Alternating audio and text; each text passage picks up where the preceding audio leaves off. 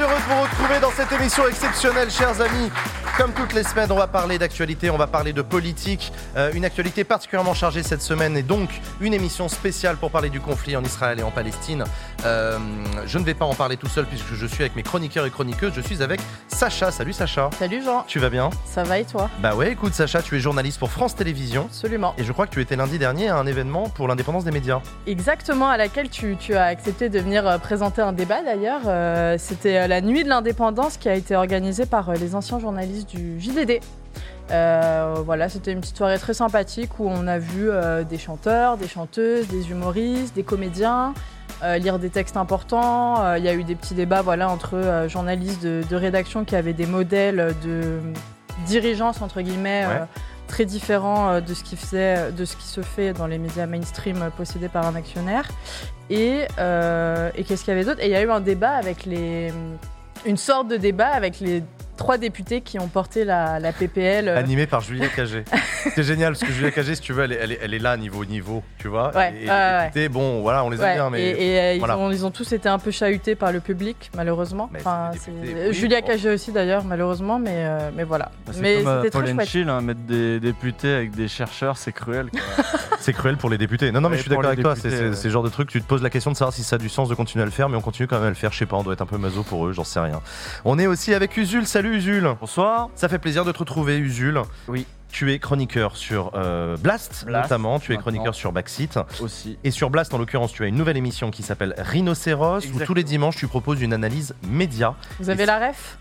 Et- Alors, il l'a donné la semaine, la- il y a 15 jours quand il est venu Ouais, sur je sais, C'est pour ça que je demande. Ah non, mais c'est bon, je l'ai, non, c'est bon, je l'ai, Rhinocéros. je la tu peux la tout le redonner. temps. Euh, c'est pour dire que tout le monde ça devient des nazis là donc euh, des rhinocéros euh, donc nous on va chroniquer euh, cette euh, métamorphose de notre paysage médiatique où tout le monde se transforme en en nazi quoi plus, Comme ou la- moins, plus ou moins plus ou moins Co- mais- Comme dans la, comme dans la, la pièce comme dans de la Marcel pièce de Aimé. théâtre de Ionesco. voilà, Ionesco, pas de Marcel Aimé, pas du tout. sujets, on en a fait un sur euh, Bolloré euh, contre complément d'enquête. Et donc celui de dimanche dernier portait sur Stéphane Plaza. Et oui, et oui. Ah oui, Et sur euh, comment est-ce que le groupe M6 euh, Ouais. euh, réagit. Et Et, de la- c'est as- assez intéressant. les défenses de, de, de, de, de- de ce système qui se défend parce qu'en fait si Plaza tombe euh, bah, Ruquier il perd un chroniqueur. Euh, M6 perd beaucoup de pognon parce qu'ils ont investi dans les agences. Stéphane Plaza que vous voyez peut-être dans votre ville.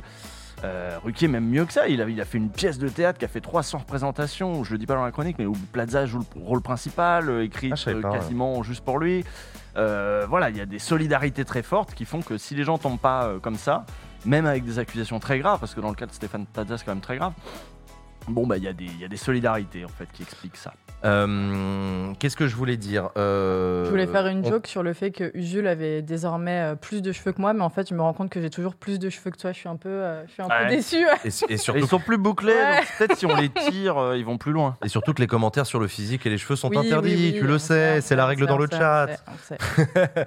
Euh, chers amis, je vous propose qu'on. euh, Non, alors avant de vous parler des sujets de la semaine, quand même, je voudrais rappeler un petit truc important sur Backseat c'est que c'est une émission qui n'est rendue possible que grâce à vous, grâce à votre participation. Chers amis, merci pour vos, merci pour vos dons, merci pour votre participation au financement de l'émission. Il ne nous reste que de quelques 200 euros et quelques euh, pour euh, remplir le prochain palier de dons de l'émission. Donc rendez-vous sur KissKissBankBank et sur KissKissBankBank, vous aurez la possibilité de vous abonner à Backseats. Ça vous donnera accès à beaucoup de bonus euh, et des trucs en plus que vous découvrirez sur la page KissKissBankBank. Et c'est grâce à vos dons qu'on peut continuer à faire cette émission. C'est grâce aussi au financement du CNC, on croise les doigts pour l'avoir à nouveau cette année. Et c'est grâce aussi au parti- à la participation financière de nos, euh, de nos partenaires lorsqu'ils viennent faire euh, des before dans l'émission. Mais Quoi qu'il en soit, sans vous, on ne pourrait pas. Donc, merci pour vos dons, merci pour votre participation. Et regardez la barre de dons qui est là. Euh, dans, dans- J'arrive pas à lire, mais je crois que c'est 160 euros. On arrive au prochain palier et vous débloquez ce bonus-là. Donc, j'espère vraiment que euh, vous serez au rendez-vous. Chers amis, je vous propose qu'on parle des sujets de la semaine. C'est parti pour les sujets de la semaine.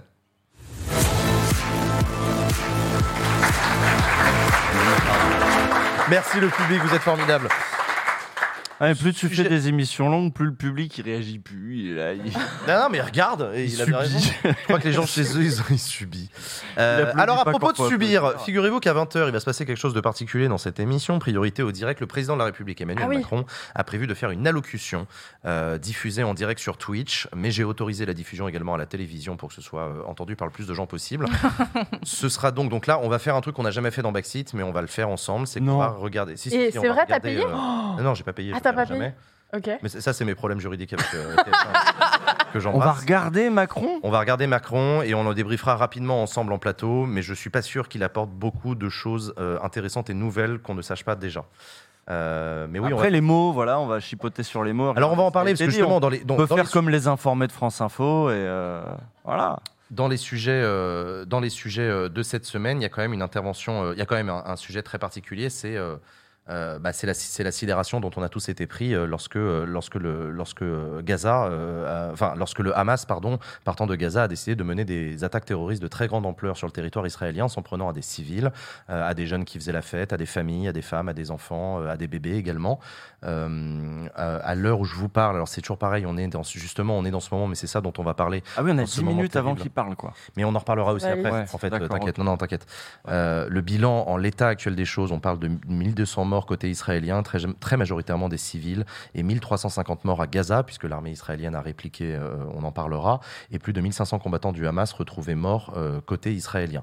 Donc ce qui est en train de se passer est euh, une échelle absolument terrifiante dans euh, l'horreur, et c'est justement ça dont on voulait commencer à discuter sur ce plateau avant que dans la deuxième partie de l'émission, on reçoive en invité cette semaine, je vous l'ai dit, il n'y aura pas d'invité politique cette semaine, on va recevoir des personnalités qui euh, reviennent pour certaines euh, du, euh, du territoire palestinien et du territoire israélien, des personnes qui ont pris position dans le débat public sur le sujet parce qu'on veut avoir cet échange, donc pas de politique sur le plateau cette semaine, on l'assume complètement, mais avant ça, tous les trois, on voulait avoir cette discussion justement sur sur cette difficulté qu'on a à faire ce backseat cette semaine, parce que c'est pas un backseat facile, les amis. Quand on a préparé l'émission, quand on s'est vu en réunion, eh ben on, a, pesé, la responsabilité qui est la nôtre. On sait qu'on a une émission attendue, on sait que vous êtes nombreuses et nombreux à vouloir voir comment Backseat va traiter cette info. Il y a un niveau de tension sur le terrain qui est humain et physique, il y a un niveau de tension dans les esprits, euh, d'émotion qui est, saturant, et il, y a un niveau de tension dans les échanges, notamment sur Internet, qui est très particulier. Donc, c'est pas évident quand on est backseat de faire ça. Et c'est la première discussion qu'on voulait avoir. Comment est-ce que vous, vous l'avez ressenti, cet effet de, de sidération qui arrive après un attentat comme celui-là Comment vous l'avez vécu, vous? Euh, di- difficilement, euh, je pense que c'est le minimum, euh, c'est le minimum qu'on puisse dire. C'est ça, sidération pour le nombre de victimes des deux côtés, sidération par la nature des cibles, sidération parce que moi j'ai de la famille là-bas, sidération parce qu'il y a une cacophonie en France sur le sujet depuis cinq jours qui qui est pas du tout à la hauteur de de l'événement. Mmh. Euh, sidération parce que euh, on sait que ça va finir par un drame humain. euh, et un, un bilan comptable qui sera terrifiant, que ce soit encore une fois côté israélien et côté, euh, côté Palestine. Sidération que ce qu'on considère comme l'une des meilleures armées du monde euh, ait pu euh, passer à côté de ça. Oui, oui, oui, surprise. et coup, voilà. Euh, et sidération parce qu'on a un deuxième, une deuxième guerre euh, qui s'ouvre à 5000 km de la France, alors que enfin, il y a toujours un conflit en Ukraine aussi qu'il ne faut pas oublier. Ouais. Et, euh, et donc, euh, c'est, le, le- le climat est ultra anxiogène, que ce soit, que ce soit l'air ambiant, que ce soit sur les réseaux sociaux, que ce soit à la télévision. Voilà, si je peux vous recommander une chose, c'est de dégager de Twitter, vraiment. Oui, Vraiment. Mais, mais d'ailleurs, c'est intéressant quand on, quand- enfin, on, on va en parler, mais euh, enfin, quand on parle des réseaux sociaux, je sais pas, on parle tout le temps les réseaux sociaux. J'ai l'impression qu'en fait, on parle de Twitter. De quel autre réseau social Oui, on parle qu'on est dessus. Ah, euh. ah, ah, oui, c'est vrai que non, nous, on est. Non, non, non, nous, je, pense que parle par même sur les plateaux, etc. Quand on dit oh, sur les réseaux, il se dit. Mais en fait, sur... mais de quoi on parle en fait Bah, Facebook, on sait Facebook qu'il y a, aussi il y a un peu. plein de groupes aussi où il y a des, y a des groupes, c'est vrai, il y a des boucles pas- Il y a des boucles WhatsApp, il y a, je pense qu'il y a des boucles Telegram. Moi, je suis sur pas mal de boucles WhatsApp euh, d'Israéliens justement qui font passer des infos euh, Mm. qui soi-disant sont, sont les plus vérifiées possibles et, Il viennent, TikTok, du, et viennent du, du pouvoir. Euh, voilà, il y a TikTok, il y a tout ça. euh, voilà, faites attention, euh, déconnectez si vous le pouvez, parce qu'être en boucle là-dessus, je pense que même mentalement pour nous, c'est pas pas une bonne chose. C'est extrêmement anxiogène. Ouais. Euh, donc voilà, c'est loin, mais c'est proche en même temps. Donc, euh, donc voilà. Et toi, Usul, est-ce que tu as eu le sentiment de revivre euh, ces, ces mêmes effets de sidération qu'on peut avoir quand on a connu les attentats en France en 2015 ou l'assassinat d'Arnaud Beltrame ou Saint-Étienne-du-Rouvray Pour ne parler que Oui. français. Oui, oui, oui. Bah, De toute façon, c'est vrai que ça s'inscrit quand même dans, dans, dans une euh, continuité. Moi, je, je prends le, le spectre français vraiment. Ouais, hein, français, ouais, vas-y. Moi, je me souviens évidemment de ma journée sur. euh, là, évidemment, la journée de samedi a été relativement interrompue euh, par ça. Vendredi, enfin le dimanche, euh, évidemment, on regardait les conséquences, etc. Et, et très très dur de penser à autre chose même. C'est-à-dire qu'on est on est euh, absolument happé Ouais, euh, par l'événement. euh, quand il se passe quelque chose aussi de cette ampleur historique, de la même manière que quand, je sais pas, l'attaque du Capitole, voilà, je vois ça arriver, il est, il est 10 heures du soir, je coupe tout et je mets les chaînes info comme un débile, quoi. Et- il y a un truc, voilà, les- cet événement dont tu sens que, comme la formule consacrée le dit, il y a un avant et un après. Mhm. Il y, a- il y a un point de, il y a, il y a un point de, il y a un tournant, un point de bascule. Et, on l'a vu vraiment euh, dans, le- dans le commentariat euh, médiatique. Quoi. Il s'agissait de nous dire, regardez, euh, euh, c'est la même chose que les attentats que nous, nous avons euh, vécu. Euh, voilà, il y a eu une, Et d'ailleurs, ce que j'ai fait en, effectivement en introduisant, t'as remarqué. euh, bah, il- voilà, il y a eu une symétrie. C'est le 11 septembre de d'Israël. Voilà, oui, mais alors ça, c'est, Ça, ça, c'est la parole de Benjamin Netanyahu lui-même. et ben justement, ça, c'est, ça a de- été Benjamin. français, ouais. Benjamin Netanyahu qui a, qui a réagi très très vite aussi en faisant une vidéo en anglais pour nous donner la trame de ce de la manière dont on devait interpréter le truc, qui a été la trame suivie par tous les médias français derrière. euh, De en sa gros, hein. Euh, de quoi de... De, sa- de la manière que lui a d'interpréter Oui, le truc. Après, non, libre, bah, non, libre, non, média de choisir de le faire ou pas. Non, parce que dans la, la société israélienne, le débat est beaucoup plus euh, complexe. Euh, là, Bah, il a donné la manière France. dont nous, l'étranger, il l'a fait en anglais, euh, dont nous, à l'étranger, Mmh. on devait comprendre ça. Ce Il, nous l'a dit, regardez, c'est notre euh, 11 septembre, c'est... euh, alors, euh, d'autres ont dit le Bataclan, etc. Et c'est vrai qu'il y a des petites similitudes qui font qu'on peut que être choqué. Euh, quand on voit le festival qui rappelle, nous, le concert de rock, etc. Donc les, les- les parallèles sont allés très très vite et donc euh, la grille de lecture s'est- déroulée d'elle-même et euh, élégamment alignée sur ce que Netanyahou nous avait dit de comprendre de l'événement. Vraiment. Donc moi, euh, je- alors je sais pas, je sais pas jusqu'où on, on va dans la discussion là. euh, c'est Mais non, mais on continue, d'après on continue à discuter. On continue à discuter ça. Je, je- je parlais de l'effet de sidération. Mais Euh, moi, moi, moi, ma effectivement, je- je sidération, suis comme tout- dans, dans un premier temps, évidemment, c'est l'événement. Tu te dis c'est horrible, etc. Et puis surtout, c'est historique. C'est-à-dire que je, je- je- sur le moment même, je savais que merde, j'ai pas vu ça encore là, une attaque de cette ampleur, etc. J'ai Donc on, vu ça. on a ce, voilà, on a, on a quand Bah, même ce truc-là. euh, Comptablement parlant, c'est la première fois qu'autant de juifs sont tués euh, Depuis la Shoah. euh, la Shoah. Enfin, juste pour remettre un peu les choses en perspective, euh, voilà. D'ailleurs, tu as mentionné le fait que tu avais des proches et de la famille là-bas. Est-ce Ouais. que tout le monde. Tout va bien, ils, sont à, ils sont à Tel Aviv, euh, safe, et, euh, et puis voilà, c'est juste que tous les jours, il y a des enterrements, tous les jours, il y a des nouvelles de gens qui ont été blessés. euh, Il y a un effet d'échelle qui a été donné récemment qui est. euh, Mais pareil, moi, quand je on regarde que- le nombre de, de- quand on regarde le nombre de morts, c'est c'est- c'est- c'est- c'est l'équivalent de plusieurs, euh, pas, loin de plus de 10 000 euh, Français. Mais pareil, Euh, ça c'est une dans les, population de c'est 60 c'est millions. beaucoup dans les éléments de communication aussi. Ça, c'est-à-dire qu'on on le fait Non. pas nécessairement pour tous les conflits, on le fait pas nécessairement pour tous les accidents. Là, il y a un truc de, en fait, l'idée est la même. L'idée est de dire ce que nous nous vivons, ce déchirement là qu'on vit, cette tragédie. Il faut absolument que vous soyez impliqués dedans et que derrière on aboutisse à cette position qui est le soutien absolu parce que vous êtes comme nous, nous sommes comme vous. Regardez et et donc l'ennemi est le même. C'est ça le, le- le cadrage euh, que ça a permis de- de- de faire. L'ennemi est le même. Oui, je, Ouais. je, je, je- je vois ce que, je vois ce que tu veux dire. Et- je vois ce que tu veux dire. Après, encore une fois, Cette empathique et ce premier geste, que c'est ce premier élan, il est, il est, il est normal, il est humain. euh, parce qu'en effet, le, festival, euh, le festival de musique euh, punk, euh, de, et techno, techno, euh, ouais.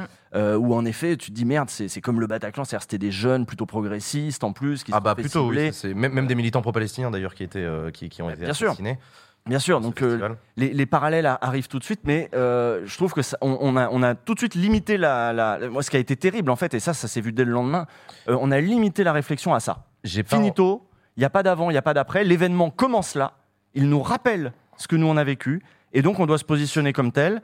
Et Moi, je l'ai pas vécu comme ça pour le coup. J'ai pas l'impression qu'on m'ait imposé une grille de lecture ou qu'on m'ait dit que ça Ah. commençait à un certain moment ou à un autre. J'ai effectivement entendu les éléments de langage, évidemment, de l'armée de de, euh, le, du Premier ministre Benjamin Netanyahou. Euh, j'ai entendu aussi des, des, des sons qui ne n'analysaient pas ça de la même manière. Enfin, j'ai entendu un, un immense brouhaha, évidemment euh, euh, rempli d'émotions, d'énormément d'émotions, voire même d'une injonction à l'émotion, euh, qui, Mmh. moi, pour le coup, m'a paru étrange, parce qu'il se trouve que c'est- vraiment pas pour ramener à ma petite échelle de ma petite gueule dont tout le monde se fout, et, on a- et vous avez bien raison. J'étais tranquille en week-end, pas à Paris, et j'étais en train de prendre des photos de canards, et ça m'allait très bien. Et je me suis fait prendre la veste sur, sur Twitter parce que je parce que j'avais pas exprimé d'émotion. Et je crois que c'est le moment où j'ai compris qu'il se passait quelque chose de, de vraiment gravissime. J'avais vu passer, mais j'étais en week-end, enfin je pensais à autre chose. J'avais vu passer quelques tweets sur Israël, attaque. euh, bon, d'accord, enfin je- j'avais pas prêté Mm. attention. Et quand je dis on Et- est happé, c'est y là, compris on est happé par les autres qui nous disent il faut que tu. Et justement, voilà. Et, là, et là, je me suis fait prendre, je me suis fait prendre par le col par des gens qui m'ont dit que c'était absolument intolérable que je poste des photos de, de petits canards alors que, euh, alors qu'il est en train de se passer quelque chose de gravissime. Du coup, je, du coup, j'ai culpabilisé. Je me suis dit merde, euh, est-ce que je suis en train de passer à côté d'un événement majeur? Quelques heures plus tard, j'ai compris que j'étais en train de passer à côté d'un événement majeur, mais que du coup, il est attendu de ma part que je que, que que- C'est ça le je problème prenne en la fait. parole. Enfin, C'est qu'on attend de toi et que tu puis alors prennes là, la du coup, parole. je pose la question, mais je suis qui en fait? Je suis un streamer, euh, je je représente pas ma communauté. D'ailleurs, j'ai toujours dit, je parle pas en votre nom. Euh, mais du coup, ma parole est attendue, mais par qui? Mais pour dire quoi? Ah, du coup, mon silence est interprété. Et donc, et, et- et- et cet effet de sidération, moi, je l'ai vécu aussi comme ça, sur le côté. Faites hyper gaffe. Oh là là, il y a le président. Ah bah ça y est, ça Ouais, commence. ça on écoute, on écoute Macron. chers compatriotes. Chopé par le callback. Voilà, donc c'était euh, le président de la République Emmanuel Macron dans une allocution diffusée ce soir, euh, jeudi 12 octobre à, à 20h précise, une allocation d'une dizaine de minutes qui aurait sans doute être plus, pu être plus courte euh, parce qu'il a dit, il a dit ouais. beaucoup, de- enfin il a, il a dit beaucoup de choses, mais qui en fait sont, sont résumables en, en, en- en assez, en assez peu de mots, mais peut-être que lui aussi pesait beaucoup ses, ses mots ce soir. Une condamnation sans réserve des actes qui ont touché Israël, la qualification du Hamas comme d'un mouvement terrorisme, le soutien à Israël dans sa réplique, au gouvernement d'Israël en l'occurrence dans sa réplique euh, contre les attaques terroristes, euh, un appel à, un usage de la force euh, dans la justice, voire dans la justesse. Euh, il a dit force et juste. Bon, forte et juste. Il a fait mention de 17 Français qui sont portés disparus euh, et sans doute retenus en otage, je cite les mots du président de la République. Euh, et il a pris ensuite sur la position sur le conflit de manière un peu plus globale. On a noté un retour à la position un peu plus historique de la France, c'est-à-dire à la recherche de la paix, la garantie de la sécurité des acteurs dans la région, mais le retour de la paix et le mot paix a été prononcé un certain nombre de fois par le président de la République, semblant montrer peut-être une inflexion dans euh, une position. Non, tu, tu fais non de la tête. qu'il y a Lucien? une tension, il y a vraiment une tension entre, entre deux mais qui, qui doit, à mon avis, être à l'image de, de la tension qu'il y a au Quai d'Orsay euh, entre, euh, Quai d'Orsay, c'est le ministère des Affaires étrangères. voilà, entre des, des hauts fonctionnaires et un réseau de diplomates dont historiquement euh, il y, a des- il y a des proximités, il y a une politique particulière de, de la France dans le monde arabe depuis, depuis très longtemps. Euh, la France qui a eu des, des, des- des- voilà, des positions euh, singulières. On a entendu, tiens, ce matin, vous avez entendu Dominique de Villepin euh, sur France Inter peut-être, euh, qui a euh, essayé Qu'est-ce qu'il a dit? Euh, Qu'est-ce qu'il a dit Il a rappelé la de- position historique de la France sur Oui, la solution ça, à deux États, sur le garantie de la paix. ça. Et en fait, à quoi elle s'oppose alors- cette, cette position historique? Elle s'oppose à ce qu'il a dressé, mine de rien, au début. C'est pour ça qu'il y a dû en même temps. Oui. Au début, il a dressé un eux et nous. Quand tu dis il, c'est Emmanuel Macron. Macron. Hmm. Macron. Macron, il a dit euh, les terroristes et nous, les démocraties. Et, et il, il dresse ce parallèle comme ça, comme si ça allait de soi. Euh, et euh, donc là, il dresse un nous et un eux qui divisent clairement, hein, plus que. euh, euh, qui divise le monde. Alors déjà, je pas, dans le nous, il y a qui? Il y a l'Europe. L'Europe, il n'y a pas que des démocraties, il n'y a pas que des régimes très très très très vertueux au niveau démocratique. On est pote avec Orban, on est pote avec d'autres trucs. C'est c'est pas tellement la démocratie qui qui nous définit le, le plus en tant que, je veux dire. Euh, bon, bref, mais ne partons Mais, pas là-dedans. mais- mais j'ai quand, même- en j'ai gros- quand même noté un retour effectivement à une position un peu plus classique française sur une défense de la paix, quitte à se froisser parfois avec le gouvernement israélien et avec le gouvernement américain. Bah, pas dans sa première partie. Sa Pas pre- dans la première partie, mais je parle bien de la deuxième. Le moment où il a pris la distance, c'est dans la deuxième partie de son discours qu'il a martelé la notion de paix, la recherche d'une solution. Enfin, on, on est sur un discours plus diplomatique que martial. Quand tu écoutes Benjamin Netanyahu, on est dans du pur martial, mais dans du quasi civilisationnel. Mais là aussi, au on début. écoute, alors au début, oui, mais parce qu'au début, on est dans le moment de l'émotion où Emmanuel Macron rappelle l'émotion, le soutien sans faille aux familles des victimes, à l'horreur qu'on a vécue et tout. Euh, dans la deuxième partie, j'ai eu l'impression de réentendre une, forme de Chirac. Alors, ça allait peut-être pas jusqu'à du De Villepin, parce que De Villepin, c'est une version dégénérée du chiracisme. Non, c'est horrible ce que je suis en train de dire, mais, Emmanuel Macron, de, son côté, euh, j'ai l'impression que la deuxième partie de son discours a pas, à mon avis, ce soir, à- à Jérusalem, ils sont pas très contents. Là, de ce qu'a dit Emmanuel Macron ce soir. Tu penses? Ouais, je pense que qu'est-ce qui nous emmerde encore ces connards de Français avec leurs grands principes de droits de l'homme à venir nous faire chier sur une solution à, sur une solution à deux États. Je note qu'il ne l'a pas dit, mais à la recherche de la paix et tout. Nous, on est en guerre. Nous, on est là pour il faut frapper fort, etc. Moi, j'ai vraiment, je- je- j'en sais rien. Écoute, je verrai bien ce qu'en diront les autres, ce qu'en diront les autres. Mais moi, je trouve là, à l'écoute de la fin de son de son discours, en tout cas de la deuxième partie, euh, bah, qu'on est dans une position française assez classique, quitte à s'engueuler avec euh, Israël si nécessaire.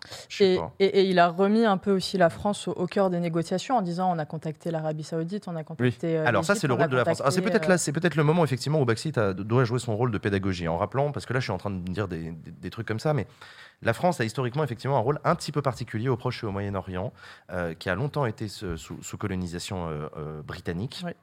Ça a longtemps été des enjeux euh, qui ont été gérés beaucoup plus à Washington et à Londres euh, qu'à Paris, mais au fur et à mesure du XXe siècle, la France a tenu une position plus mesurée que la plupart des acteurs euh, du dossier, notamment les acteurs anglo-saxons, États-Unis et britanniques main dans la main, avec le gouvernement d'Israël, toujours historiquement soutenu davantage par, par Londres et par Washington que par Paris. Paris, de son côté, a eu une diplomatie qui a souvent été plus en soutien aux pays arabes. Je dis plus parce que tout ça est évidemment très diplomatique. On n'est pas dans une guerre euh, de, tran- de, de- de tranchées ou dans une opposition franche, mais on se souvient de moments de très forte tension, que ce soit De Gaulle, Mitterrand, Chirac, où il y a eu des moments où ça s'est engueulé assez sévèrement avec Washington et avec, euh, euh, je crois que c'était les accords de Camp David, où ça s'était assez mal passé. Donc voilà, la France a souvent eu une position un petit peu particulière, euh, beaucoup plus à l'appel et à la recherche de la paix. La France défend la solution à deux États, un État palestinien et un État israélien qui travaillent avec une sécurité garantie pour les deux, ce qui n'est pas tout, tout- à fait du goût du gouvernement israélien actuellement, Benjamin Netanyahou. Donc voilà, sachez que la France a historiquement une, position qui n'est pas alignée sur celle de Washington et sur celle de Londres, ni sur celle, de, ni sur celle du gouvernement israélien. Et qu'en même temps, c'est une position qui n'est pas non plus euh, celle de l'Iran, c'est-à-dire qui est en soutien total au Hamas, euh, qui euh, est totalement antisémite. Enfin bon, vous connaissez l'Iran, quoi. Bref, voilà ce que je voulais dire pour ce côté un petit peu pédago. Je voyais que tu voulais dire quelque chose, Sacha? Ah non, non, non, là non. Ah non, pardon, excuse-moi. non, non, non. Moi, je J'ai failli lâcher un You Want Me to Go Back to My Plane à un moment, mais c'est tout quoi. Ah, Jérusalem, grand moment. Oui. Jacques Chirac à Jérusalem. Voilà. Usul. Be- beaucoup de choses, mais j'ai- je, je sais pas par où commencer. Je voudrais revenir sur le, le, le- le nous et le eux, tu vois. Euh, parce que faire de la politique, c'est Ah, sur les terroristes Dans- Là, tu reviens sur ce qu'a dit Macron. Oui, mais parce que le nous et le eux, et donc, euh, donc ce, ce- ce- ce- ce truc de, de- Il a dit qu'il fallait, fallait rester unis. Hein faut qu'on soit unis.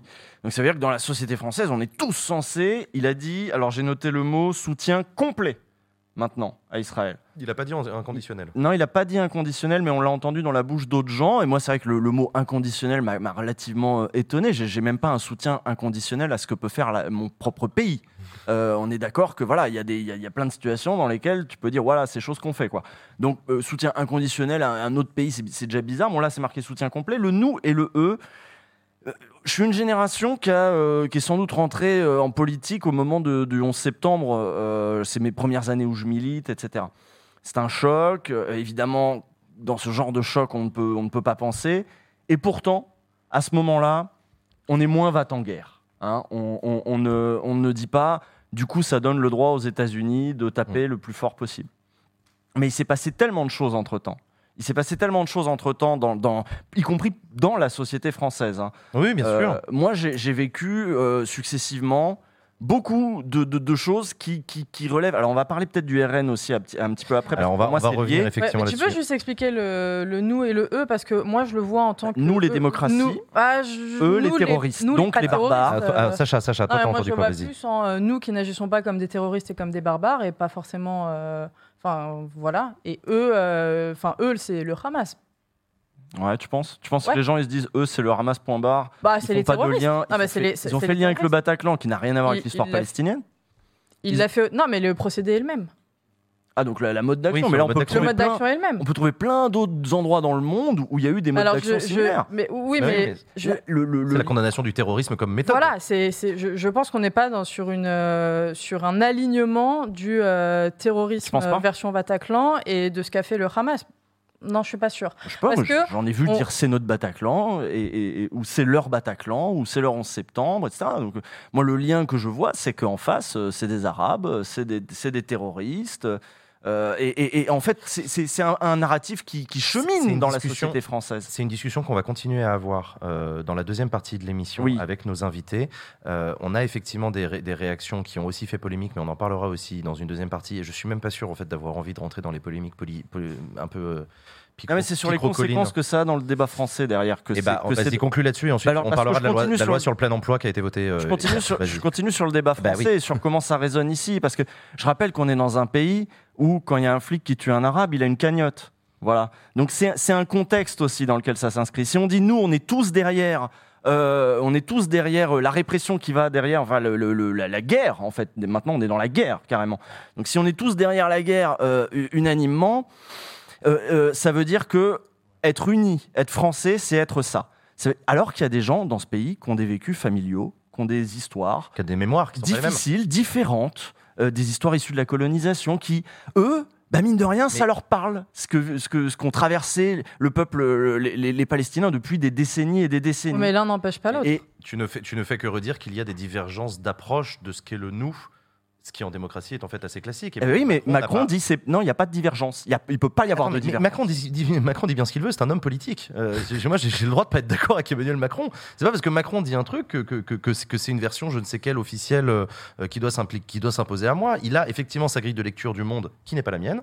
Euh, il dit effectivement, il est sur Moi, le. pour moi, eux il contre nous. rassemble pas là. Là, il divise. Ah, c'est ça que tu voulais dire, C'est ça ce que je veux non, dire. C'est que l'effet sur la société française aujourd'hui, ouais. C'est de diviser, de dire alors on n'importe pas, on n'importe pas. Ben, vous importez ici, manifestement, parce que vous imposez du coup le narratif, vous imposez euh, le, le, fait qu'il faille absolument dire ce mot-là à ce moment-là, euh, machin. Sinon, vous êtes exclu du champ républicain. On ne peut pas réfléchir, là, il faut être saisi par l'émotion et dire ça, et on est tous unis derrière un soutien donc complet. Euh, bon, c'est- ça ne rassemble pas ça. Ça, ça divise, ça, ça importe. Ça, ça importe des tensions dont, je veux dire, on ne veut pas. On ne veut- on- on n'en veut pas là-bas non plus de ces tensions-là. Je veux dire, la, la paix, c'est euh, c'est- un processus. tu veux. Mais, Ah non, euh, mais bien sûr, ça, mais chez nous aussi, on est un pays où c'est tendu. C'est pas pour rien que Macron se dit merde. euh, dans les banlieues, comment ça va être pris cette histoire? Mais c'est pour ça qu'il essaye de, donc, il prend de les raccrocher peut-être maladroitement Il dit les trucs attention, aux branches. attention, pas un truc antisémite, hein. attention. hein. Et je suis évidemment d'accord, pas un truc antisémite. Rima Hassan, qui était sur le plateau de C'est ce soir il y a, il y a quelques temps, qui est une, maintenant une des figures des exilés palestiniens en France, euh, l'a dit pour les manifs, pas un truc antisémite. C'est pas le, on n'est pas là pour ça. Ouais, ouais, C'est pas le propos, puis surtout ça doit, ça doit pas être le, le fond de, de la lutte. Par contre, j'ai entendu personne dire.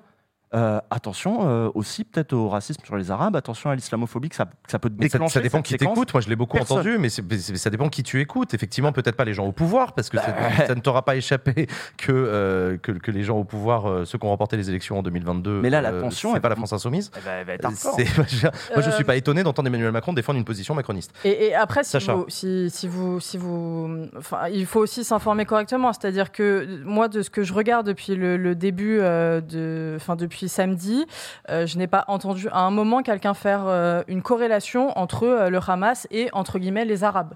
Oh, bah. Non, vraiment. Enfin, je veux Mais dire, c'est toujours lisez le monde. Bah, ça dépend qui t'écoute et ça dépend ce que tu veux lire entre les lignes Bah, aussi parfois, tu vois. Et c'est aussi ça, tu vois. Le, le- le- Enfin, excuse-moi, on est en train de te couper la parole. Non, non, non, je, je, enfin, c'est aussi une question d'information et de, enfin, voilà, et de ce que vous lisez, de ce que vous écoutez. Enfin, franchement, enfin, je suis désolée, mais moi, j'ai jamais, jamais entendu ça depuis le début. hein. Bah, Enfin, Moi, je note dire, que euh, la manière dont aujourd'hui on parle de. Voilà, ce sont des vermines, ce sont des Palestiniens, euh, machin, euh, c'est des animaux, enfin voilà. Et, et- et ces termes-là, de maintenant, il ça, faut. tu fais référence à une phrase prononcée par le ministre de la Défense Oui. du gouvernement de. Benjamin Netanyahu. Moi, Ouais. moi, ça me fait aussi penser au fameux communiqué d'alliance pendant euh, les, les révoltes de banlieue, où il parlait de vermine. Qu'il va falloir... que- Quand tu commences à animaliser, et il se trouve que là, dans les Bien deux sûr. cas, c'est les mêmes qui Bien sont sûr, un peu animalisés, c'est que tu prépares le Encore pire. une, fois, encore une fois, on y reviendra tout à l'heure. Il y avait une deuxième actu de la semaine dont on voulait euh, parler quand même parce qu'il n'y a pas que ça dans l'actualité. Il y a aussi eu le vote en première lecture à l'Assemblée nationale de la loi sur le plein emploi. Ça avait été promis par Emmanuel Macron dans sa campagne présidentielle. Euh, c'est arrivé à échéance là et dans la foulée est organisée une conférence sociale sur les bas salaires. C'était le seul truc qui avait été promis aux rencontres de Saint-Denis à la fin du mois d'août. Donc là, ça y est, c'est en train de s'organiser et les syndicats, euh, les partenaires sociaux euh, du patronat et, du salariat vont se rencontrer et commencer à négocier sur les modalités d'augmentation des bas salaires. Mais quoi qu'il en soit, cette loi a été votée. Cette loi a été votée avec l'apport des voix de la droite qui a réussi à faire passer un amendement central sur lequel ils insistaient énormément. C'est pour eux, c'était un casus belli. C'était le fait de forcer les allocataires du RSA à fournir un minimum de 15 heures d'activité par semaine pour justifier de la perception de leur allocation.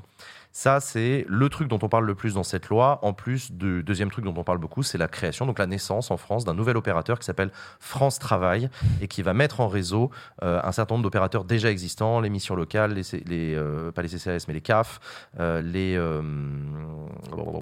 Pôle emploi, c'est surtout, ça que je cherchais, Pôle emploi, etc. Est-ce que on peut dire que cette loi, c'est la mise en musique concrète de la promesse d'Emmanuel Macron de d'atteindre le plein emploi à marche forcée Et j'insiste sur le à marche forcée qu'il a prononcé. Je me souviens, c'est dans son interview au mois de juin dernier où il a été euh, plus que clair là-dessus. Sacha. euh, désolé, c'est difficile Ouais, de passer je- d'un sujet à un autre là. Je soutiens euh, Sacha Euh. là-dedans, c'est-à-dire que vraiment. C'est compliqué de passer d'un sujet à un autre, je sais, mais on l'a préparé. avant, je pense qu'on a oui, oui, à non, peine c'est vrai, dit, euh, raison. On a à peine dit un tiers de, Ouais. de, de- de ce Bah ouais, mais faut c'est pour, ça que- dire. c'est pour ça qu'on a toute une deuxième un partie de l'émission qui est euh, consacrée à la peu- continuation de un cette peu discussion. frustrant. Et du coup, juste pour revenir sur tout à l'heure, je trouve que les médias ont fait un travail de pédagogie euh, assez extraordinaire sur ce qui se passe depuis samedi. Vraiment, genre lisez euh, le live du Monde, Ouais, ouais, euh, trop bien, le Live du Monde. écoutez. euh, je sais pas, l'émission de quotidien de lundi, on en parlait, elle est vraiment super. Euh, Il y a aussi des journalistes qu'il faut suivre, genre euh, Mal Bruno, qui est un grand reporter, qui a été des centaines de fois à Gaza, qui connaît extrêmement bien la situation. Voilà, euh, vraiment, il y a des sources à lire euh, et qui sont incontournables sur, cette, sur cet événement. Euh, On n'a pas parlé du RN. Les salaires. On va pas en parler avec les invités après du RN. Mais on des peut en parler si tu veux. Si tu veux parler du RN, vas-y, je t'en prie. je veux pas, je veux Non, pas mais- t'empêcher de parler du RN. On est en train de faire un putsch contre Ouais. Jean là. Non, mais attendez, moi je, moi, je, je veux forcer absolument personne. Pourquoi j'ai Je- envie de putcher Puis je pense que tu vas être d'accord avec moi. Euh, on, on est, euh, on est dans, un, dans un moment euh, où en fait ce, ce- débat-là, il n'est pas secondaire. Il est en train de reconfigurer un petit peu le débat public. On le voit euh, sur euh, comment les uns sont exclus du débat et comment les autres se raccrochent au wagon, là, et je pense au RN. Et je trouvais ça très signifiant dans le, le virage, le virage à droite toute qu'est en train de faire ce pays-là. Avec voilà, qu'est-ce que tu penses toi de par exemple de, quand t'as le, le RN qui se pointe en manif, quand t'as le RN qui maintenant se vend comme le meilleur ami euh, des Juifs, moi ça me fait péter un câble quoi. Euh, moi, je suis euh, effarée. Moi, ça, en fait, ça me terrifie. Bon, on, en a, on en a parlé quand on a préparé cette émission et on, s'est dit effectivement le, vote de la communauté juive en France suit depuis, de- depuis quelques années déjà le, vote RN de la population globale. Moi, j'ai juste peur que, à force de euh, discours ultra lisses, euh, qu'à force de, voilà, il y a pas, il y a, enfin, ça me fait extrêmement mal de le dire, mais Marine Le Pen a très bien parlé euh, ces derniers jours, et, euh, et- voilà, sur quoi tu mets bah, sur euh, sur sur euh, le, le conflit. euh, Mais très bien, qui s'est passé samedi. au sens de que posément, avec hauteur, avec gravité. avec, beaucoup de hauteur, avec beaucoup de gravité. Je pense qu'elle a réussi à, à- à rassurer entre guillemets la communauté juive de France que euh, y avait une dénonciation totale et absolue de, de ces actes terroristes par le Rassemblement Ah national. je vois ce que tu veux dire, d'accord. Et c'est Euh, quelque chose qui a pu, con- qui a, qui a pu euh, convenir, Bah, voire convaincre. T'es sûr En fait, il faut aussi un peu comprendre dans quel esprit les Juifs de France sont. C'est que euh, depuis le début du conflit, il y a eu plus de 100 actes antisémites depuis cinq- en 5 jours. En cinq jours là, ouais, en Voilà. France. Euh, Uniquement en France. uniquement en France Mm. et c'est euh, une population qui, euh, de manière assez euh, globale et quotidienne, a peur. Oui, oui, bien sûr, Pour sa oui, sécurité, euh, etc. etc. Euh, et, et je pense que le, le langage, le vocabulaire euh, et l'approche du Rassemblement national sur cette question-là euh, est entre guillemets la bonne parce qu'elle est calme, parce qu'il n'y a pas de, il a pas de, tortillage des fesses euh, pour parler un peu, un peu, bruta- un peu brutalement, pardon. Et, euh, et c'est terrifiant parce que euh, parce que c'est un, un parti qui a été fondé par euh, par des SS, parce que c'est un parti euh, qui n'a jamais euh, caché ses origines antisémites. C'est un parti qui a été Qui a fondé, très souvent été pro-palestinien. qui a très sa souvent manière, été attention, pro-palestinien à sa manière, qui a soutenu le GUD antisémitisme. et le GUD et un des plus attaques. grands soutiens du Hamas, Ouais. euh, parce que euh, Jean-Marie Le Pen a été condamné par négationnisme. Et pareil, il y, a des, y, a, y a des juifs qui sont aussi tentés par euh, Zemmour. Zemmour a fait plus de 50%. euh, parmi la communauté, enfin parmi les Israéliens de France, pardon, en 2022. Voilà. Netanyahou aussi plus de est un- 50% a été un grand soutien du Hamas. euh. donc c'est-à-dire qu'à un moment, extrême droite retrouve extrême droite. quoi. Euh, C'est-à-dire qu'évidemment, euh, euh, attiser les tensions et quand, vous voyez, que je parlais du nous et du eux, euh, Marine Le Pen Alors dit juste, maintenant on, vous on êtes nous dans le nous. euh, co- comment ça, le GUD soutient le Hamas ça Alors ça, on va peut-être sens. l'expliquer. Effectivement, il y a peut-être des gens qui sont en train d'halluciner en disant comment ça, les fachos, ils soutiennent les barbus? Alors les, Euh, en fait, En fait, dans le, le, le Oui. GUD a deux, deux, deux détestations. Le et la toute première, c'est les juifs. Le Et après, c'est les arabes. Mais les juifs, ça passe au-dessus quand même. Le Oui, mais GUD, ça, le- attends, je vais préciser encore une fois. Le GUD, c'est le groupe Union Défense ou groupement Union Défense, je ne sais plus. C'est une formation euh, militante d'extrême droite historique en France. Vous avez probablement entendu l'expression les Gudards. Ce sont des miliciens, des fascistes qui, notamment autour des universités et des universités de droit, pendant des décennies, euh, a mené la bataille euh, culturelle et puis la bataille dans la rue, hein, assez clairement, à coup de, à coup de godasses et à coup de poing, contre les cocos, contre les juifs, contre les Arabes. Ce sont des fascistes euh, classiques, le GUD. Le GUD a un petit peu perdu de sa superbe au fur et à mesure de la montée d'un nouveau mouvement qui s'appelle Génération Identitaire, qui est avec le bloc identitaire, etc. Mais le GUD continue à maintenir de forts réseaux et de forts liens avec le Rassemblement Oui. national. Ils fournissent des attachés parlementaires. Et voilà, donc c'est aussi une école de formation, assistants. de la même manière que toute formation militante d'étudiante peut participer à la formation d'une élite euh, militante et dirigeante de mouvements politiques. Le GUD joue son rôle en fournissant effectivement euh, du, du- du petit jeune bien coiffé en costard-cravate euh, pour, qui, pour qui a besoin d'un assistant parlementaire d'extrême droite. Le GUD, effectivement, ça peut vous surprendre, mais euh, Jean-Marie Le Pen, virgule, le GUD, virgule, tout un tas de mouvements fascistes d'extrême droite en France a pendant très très très très très très longtemps apporté un soutien clair à la cause palestinienne entendu, selon eux, comme une bonne manière de s'en prendre aux juifs. C'est donc par antisémitisme que parfois les, les fachos ont été euh, prompts à euh, soutenir euh, des terroristes. Oui, euh, Mais ils le, ils le sont toujours, hein, c'est-à-dire que l'extrême droite, Islamistes, tendance pardon. euh, Action française, euh, Rivarol, etc. Voilà. Jérôme Bourbon euh, de, de Rivarol Oh, wow. le, le dit lui-même. hein. oui, je préfère les, les arabo-juifs Mm. parce que l'antisémitisme est trop fort chez ces gens-là. Exactement. Dans la, Vraiment. dans la hiérarchie de la haine, quand, quand, Oui. quand- quand l'antisémitisme est plus important que le, que le racisme ou la xénophobie, alors- puis on revient et- et là, on en arrive- préférer n'importe qui aux juifs. On en arrive au, au point intéressant qui est. euh, bah, et, alors, Or, alors. Jean-Marie Le Pen. Non, mais même Jean-Marie Le Pen. Mm. Jean-Marie Le Pen, ce qui est très intéressant, c'est que lui, euh, qui vient de cette vieille extrême droite. Alors pourquoi il déteste les juifs? C'est pas, euh, c'est parce que pour eux, le juif est un corps étranger à l'intérieur de la nation, de la vraie nation enracinée. Le Au sens culturel et ethnique. ouais. Oui, oui, oui. Le, le- le juif, ce, ce peuple sans terre, ne peut pas être fidèle du coup au pays parce que euh, il est international en fait, donc il est d'où mondialiste. Voilà. Aujourd'hui, ce qu'il en reste dans le vocabulaire politique de Marine Le Pen, ouais. c'est le mot mondialiste. Avant, on aurait dit cosmopolite, mais c'est la même chose. Donc il en- on- c'est antisémite. hein, c'est c'est antisémite. Euh, c'est- clairement. Ça, ça a des origines antisémites, c'est c'est très clair. Donc à la base, Le Pen, c'est ça. Et puis, bah, il y a la Seconde Guerre mondiale. Donc ils se font discrets après la Seconde Guerre mondiale. Euh, tous ces gens-là, il vaut mieux, pour un certain temps en tout cas, ils mettent un peu de temps à se reconfigurer. Et le coup de génie de Le Pen, après la guerre d'Algérie, c'est de se dire faut que je switch sur les Arabes. Mmh. Et mais vraiment, mais vraiment, c'est payant électoralement. La guerre d'Algérie, elle a été difficile. Y a- y a- y a- ça, ça va marcher. Et, et ça marche. Alors, le fait est que une fois, on avait interrogé, il y a je sais plus quel journaliste qui avait interrogé son ex-femme, vous savez, celle avec laquelle il s'était brouillé, je sais plus comment elle Tu lui s'appelait. avais volé Ja- son Ja- œil Jeannette, Janine, Janine, je crois. Janine Le Pen. Celle qui avait posé dans Elle- Playboy. Pour le faire chier. Ouais, et Pour qui le lui faire avait chier. volé et qui lui avait volé son œil de verre, non? Oui, et Elle puis elle, elle lui voulait. Voilà, là, il il dit qu'elle voulait de la thune et il lui avait dit bah, qu'elle fasse des ménages si elle veut de la thune. Et elle, elle a dit, eh bah, du coup, elle a posé en femme de ménage à poil dans Playboy pour l'emmerder. Mais elle a aussi dit, quand le journaliste lui demandait. euh, et, et- Pierrette Le Pen, Pierrette. Ah oui, Pierrette, Pierrette. pardon, pas Pierrette, pas Janine. Janine. Janine, c'est la- celle d'après.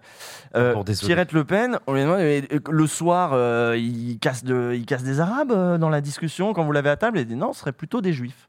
C'est-à-dire que voilà, il y a une résurgence, il y a un, enfin, il y a un truc qui est de la vieille extrême droite et il a jamais pu s'empêcher les jeux de mots sur les camps de concentration, enfin les trucs ignobles, les trucs révisionnistes, les trucs négationnistes, c'est de son ADN. Marine Le Pen comprend qu'il faut arrêter avec ça. Faut arrêter, ça nous disqualifie. L'avenir de l'extrême droite, c'est la haine des Arabes, c'est les musulmans. Et alors là, bon, voilà, euh, et on en est dans cette situation-là où on joue le juif contre le musulman sans aucun euh, scrupule. Je veux dire, c'est dit, Mm. c'est théorisé dans leur formation, ils se le disent. Mollo sur les, mollo sur les, mollo sur les juifs, on cache ça. Ils ont des antisémites. Ils en ont quand même, hein, ils en ont même envoyé à l'Assemblée, hein, euh, notamment un, un mec qui a une librairie antisémite. Ah oui oui, mais Oui, oui. oui, bien sûr. Ils ont- Mais donc il y a voilà, donc il y a quelqu'un, il y a quelqu'un Mais- dans le chat qui demandait pourquoi est-ce qu'on reparle de Jean-Marie Le Pen en 2023 parce qu'il faut que vous compreniez d'où ça vient l'extrême droite. C'est pas c'est pas né avec Marine Le Pen, c'est pas récent l'extrême droite, ça a une histoire et que aujourd'hui nous quand on analyse sur ce plateau des changements de ton, ça nous intéresse de vous rappeler que pendant très longtemps, euh, l'extrême droite était euh, très radicalement anti-israélienne. Il se trouve que là, Marine Le Pen a fait un switch à 180 degrés, et ce n'est pas la première fois que Marine Le Pen fait des switches à 180 degrés sur des sujets géopolitiques. Hashtag la Russie. Euh, Marine Le Pen a apporté son soutien total à Israël, qui a le droit de se défendre contre ces terroristes, etc. Machin. Et en même temps, Quand on connaît un peu la politique, ça doit vous faire réagir d'entendre ça. C'est pour ça qu'on le fait sur ce plateau. fut un temps où les juifs étaient très très proches, euh, les juifs de France, très très proches des, des- justement des forces républicaines. Euh, contre lesquelles euh, était l'extrême droite, évidemment. Euh, je parlerai même pas de tous les juifs dans le mouvement trotskiste, dans, dans les mouvements communistes, etc. Donc voilà, il y a Ah aussi bah cette- évidemment, bah, c'était le judéo-bolchevique, Voilà, l'ennemi ouais. absolu. C'était Évidemment, à l'époque, on disait les judéo-bolcheviques, voilà, t'es juif, t'es communiste. C'est logique, si t'as pas d'État, t'es internationaliste. Et, et on le retrouve les dans, apatrides et tout. dans le mouvement trotskiste, on retrouve énormément de juifs parce que. Un jour, il faudra qu'on fasse euh, probablement une. Alors, moi, je vous ai recommandé sur Twitter aujourd'hui une formidable série documentaire sur Arte sur l'histoire de l'antisémitisme. Il y a à peu près 2000 Mm. ans d'histoire de l'antisémitisme où tout ce qu'on est en train de dire en fait, vous le retrouvez dans ce documentaire. Euh, euh, je, voudrais- je voudrais pas qu'on, je voudrais pas qu'on switch euh, et qu'on fasse la pause avant de recevoir nos invités dans la deuxième partie de l'émission, sans parler aussi euh, des difficultés qu'il y a eu à gauche, où un certain nombre de voix se sont exprimées pour critiquer la prise de position ou l'absence de prise de position ou la Mais- prise de mauvaise position par la France insoumise. Je voulais terminer sur ma continuité historique, qui est que euh, Ça Que- fait deux fois, mec. Ah, non, oui, mais mais- vas-y, en vrai, continue, t'as raison. Non, non, mais vas-y, vas-y, vas-y. pour aller au bout de, de l'idée, c'est-à-dire qu'aujourd'hui, ce, ce- ce- pour l'extrême droite, euh, au contraire, euh, Israël représente le nationalisme. Et, le, et, la, su- et la surenchère sécuritaire, l'escalade sécuritaire permanente. C'est ça aussi que ça représente. Un- voilà, euh, le, pour eux, ça représente l'Occident. Ils changeront d'avis. Ils, re- ils redéfiniront le périmètre de ce qui leur va euh, comme Occident, comme ils l'ont fait jadis. Euh, Est-ce qu'ils pensaient que les Slaves étaient des Blancs? C'est pas dit, etc. Ça se discute. Mais bon, ils savent eux où ils vont, en tout cas. Et ils savent qu'en défendant euh, le, le bombardement de Gaza, euh, peu importe les conséquences, etc., euh, ils savent que, enfin, dans leur tête, ils défendent l'Occident. Cet Occident auquel ils vont adjoindre des alliés de circonstance. Bon, en l'occurrence, c'est les Juifs pour l'instant. C'est les Juifs d'Israël. Et donc ceux de France qui- dont ils vont essayer de gagner le vote. Et ça passe. Mmh. Aujourd'hui, ça passe. Et ça Ils sont passe pas chassés des manifs. Comme l'a rappelé Sacha, il y a En des 2015, évolutions. Marine Le Pen n'avait pas le droit d'aller à la marche, euh, de la marche après les attentats. Le 11 Marine Le. Pen n'était pas invitée. C'était le fameux Vous n'avez pas honte Vous n'avez pas. d'où le vous n'avez pas honte. de Feu Jean-Pierre Elkabbach. Elle se serait fait dégager. Bah, c'est plus le cas. Zemmour Euh, s'est un peu fait dégager, je crois, mais c'est. Ah, apparemment, c'était compliqué, Zemmour, oui, effectivement. La France insoumise. Oui. Euh, la France insoumise, en l'occurrence, on a vu des prises de position euh, énervées de la part d'autres responsables de gauche, euh, faisant part de leur émotion, euh, voire même de leur franche colère, quant à euh, ce qu'ils reprochent être une ambiguïté euh, de la France insoumise sur la thématique de l'attaque terroriste du Hamas. Euh, on reproche à la Fran- on reproche, quand je dis on, de qui je parle, je parle de Jérôme Gage, euh, je parle de... euh, Ah, Macron a euh, fait des Bah, allusions. monde, hein. Emmanuel Macron a fait une allusion, effectivement. Même euh, Ruffin, hein. Et je parle surtout de François Ruffin, qui, dans une interview au Monde, a reproché, grosso merdo, à, à- aux, aux- aux di- aux dirigeants de la France Insoumise de ne pas être au niveau euh, qu'il faudrait, faudrait euh, être celui d'un grand parti comme la France Insoumise sur un sujet comme celui-là. Sacha, qu'est-ce que tu en as pensé de cette séquence? Euh, moi, je pense qu'il y a un temps pour tout. Et qu'il y avait un temps pour euh, dénoncer euh, et de dire que c'était une attaque terroriste, et qu'il y avait un temps pour revenir sur euh, le contexte global qui, qui ne doit pas être oublié dans cette situation. Et je pense que LFI a été trop rapide en mélangeant les deux, et que du coup, ils ont fait une, une grosse faute. Une grosse faute qui va leur être reprochée, Dans qui le leur a été reprochée. Exactement Ouais, je vois ce que tu veux dire. qui, va les diaboliser. euh, on- Après, la question de euh, LFI antisémite, LFI pas antisémite, euh, moi, je sais pas si je m'y plongerai parce que c'est pas fondamentalement ce que je pense. Euh, mais voilà, je pense qu'il y a eu une erreur de timing, une grosse, grosse erreur de timing, et surtout, ils ont été incapables de euh, changer euh, la ligne de pensée. Ça, comme d'hab. Mais, hein. Ça, vraiment, peu importe le sujet, quand ils sont sur un c'est truc. c'est- c'est Mais incroyable. si pourtant au Je- dernier congrès... Ah bah non. oh, ça va, ça va. Non, mais je veux dire, euh, qu'on, Jules le développera plus, plus mieux que moi, je pense, mais, mais qu'on reste aligné sur une doctrine politique. euh, why not? Mais je pense qu'il y a des moments où on a le droit de s'en écarter un petit peu.